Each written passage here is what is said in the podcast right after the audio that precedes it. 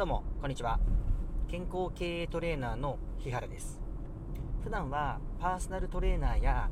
パーソナルトレーニングジムの運営、専門学校の講師などをしております。本日は、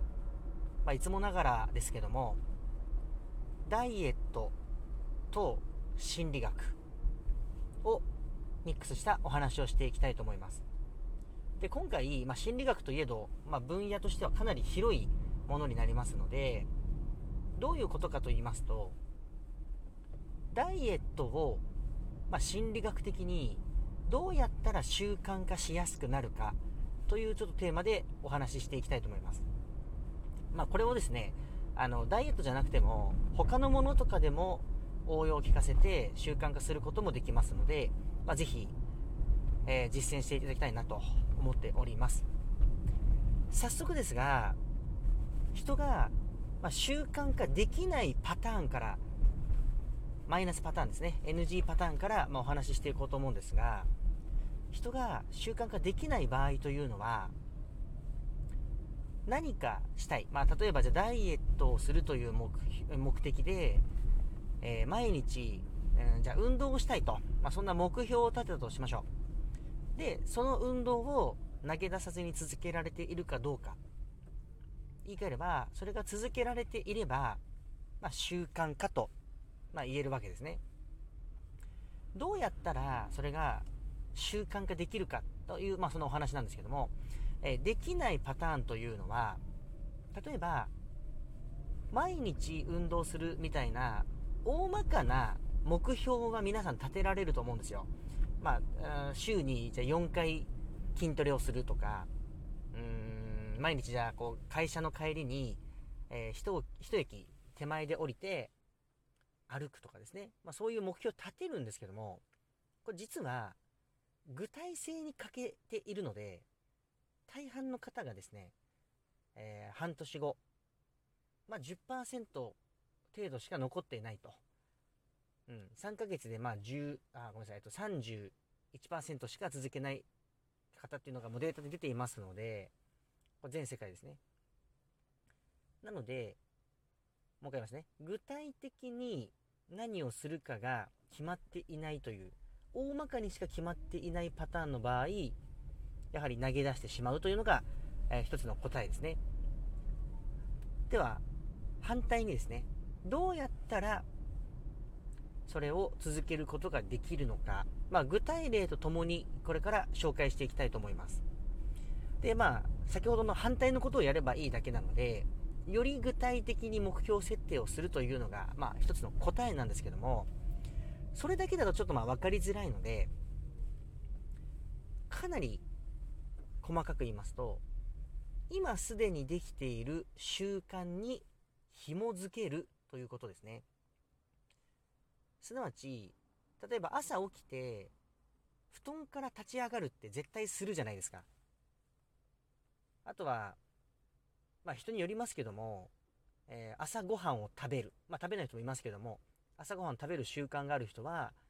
朝ごはん食べるの嫌だなって思わずに食べるじゃないですか。だから朝ごはん作るかどうかはまた別の話として、もう目の前に料理、ご飯ができてる状態で、まあそれを食べるか食べないかっていう考えることってほとんどしないじゃないですか。でそしてあの、まあ、例えばご飯食べた後に、まあ、学校に行くとか、まあ、会社に行くとかすると思うんですけども、その時に、まあ、歯は絶対磨くじゃないですか、朝。まあ、口臭いとか言われたらね、まあ、嫌ですから。うん、だから歯を磨くと思うんです。で、そういう習慣って、やっぱり、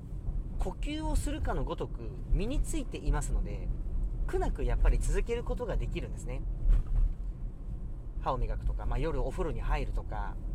うーん、なんか気づいたらスマホをいじってるとか、まあ、無意識レベルじゃないですか。で、今できている行動にそれを結びつけるんですね。紐づけるんです。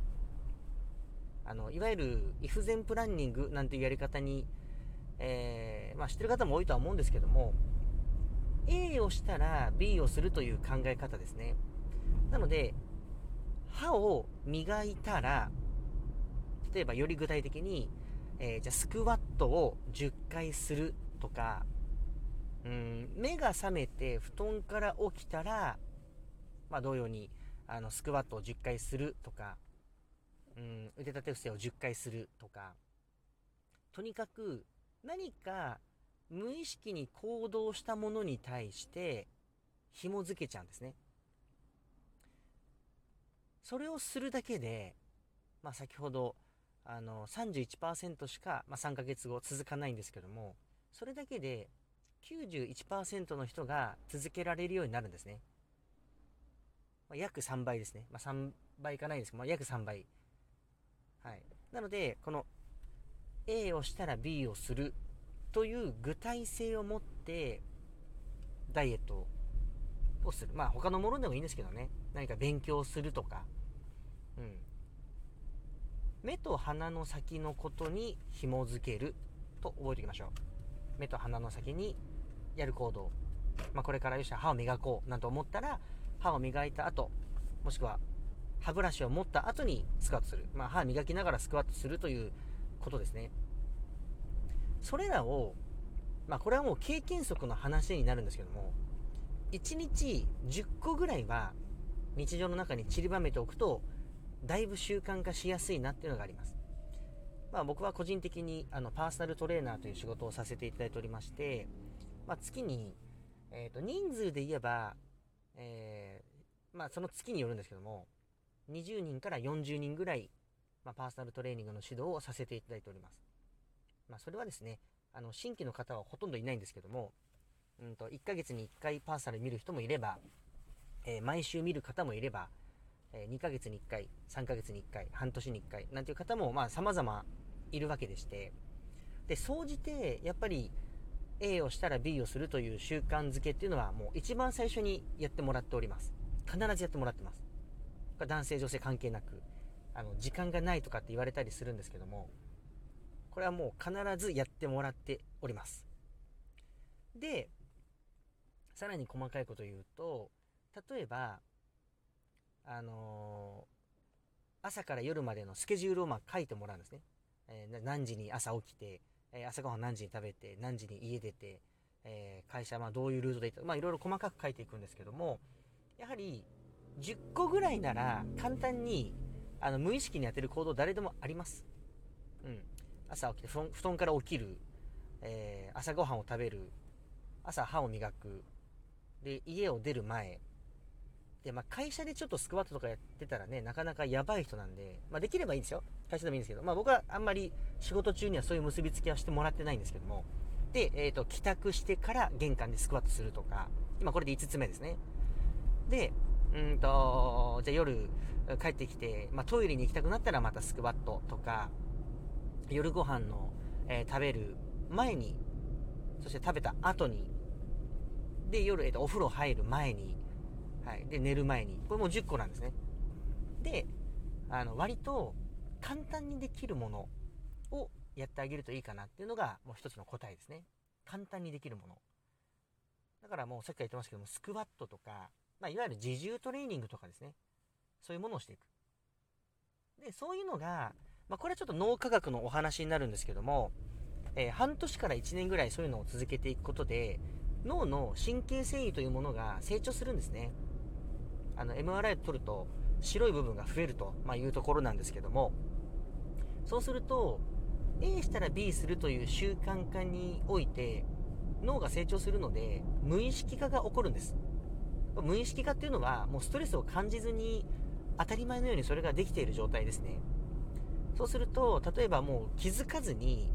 あの、まあ、これ以前ちょっとラジオでも発信しましたけどもコンビニに入ったらお菓子コーナーに行くみたいな、もうイフゼンができてしまっているパターンが、まあ、プラスな方になると、ポジティブな方になりますよということですね。あの、コンビニに入ったら、お菓子コーナーに行かず、まあ、目的の、じゃ、例えば、うん、野菜を買いに行くとかですね。やまあ、おにぎりとか。まあまあ、それはいいんですけど、まあ、ということになっていくんです。無意識に次何をするかというものが、まあ、選択できるようになりますので、とにかく A したら B する。これぜひ、あの、いろんなところで実践していただければと思います。では、この辺で失礼いたします。バイバーイ。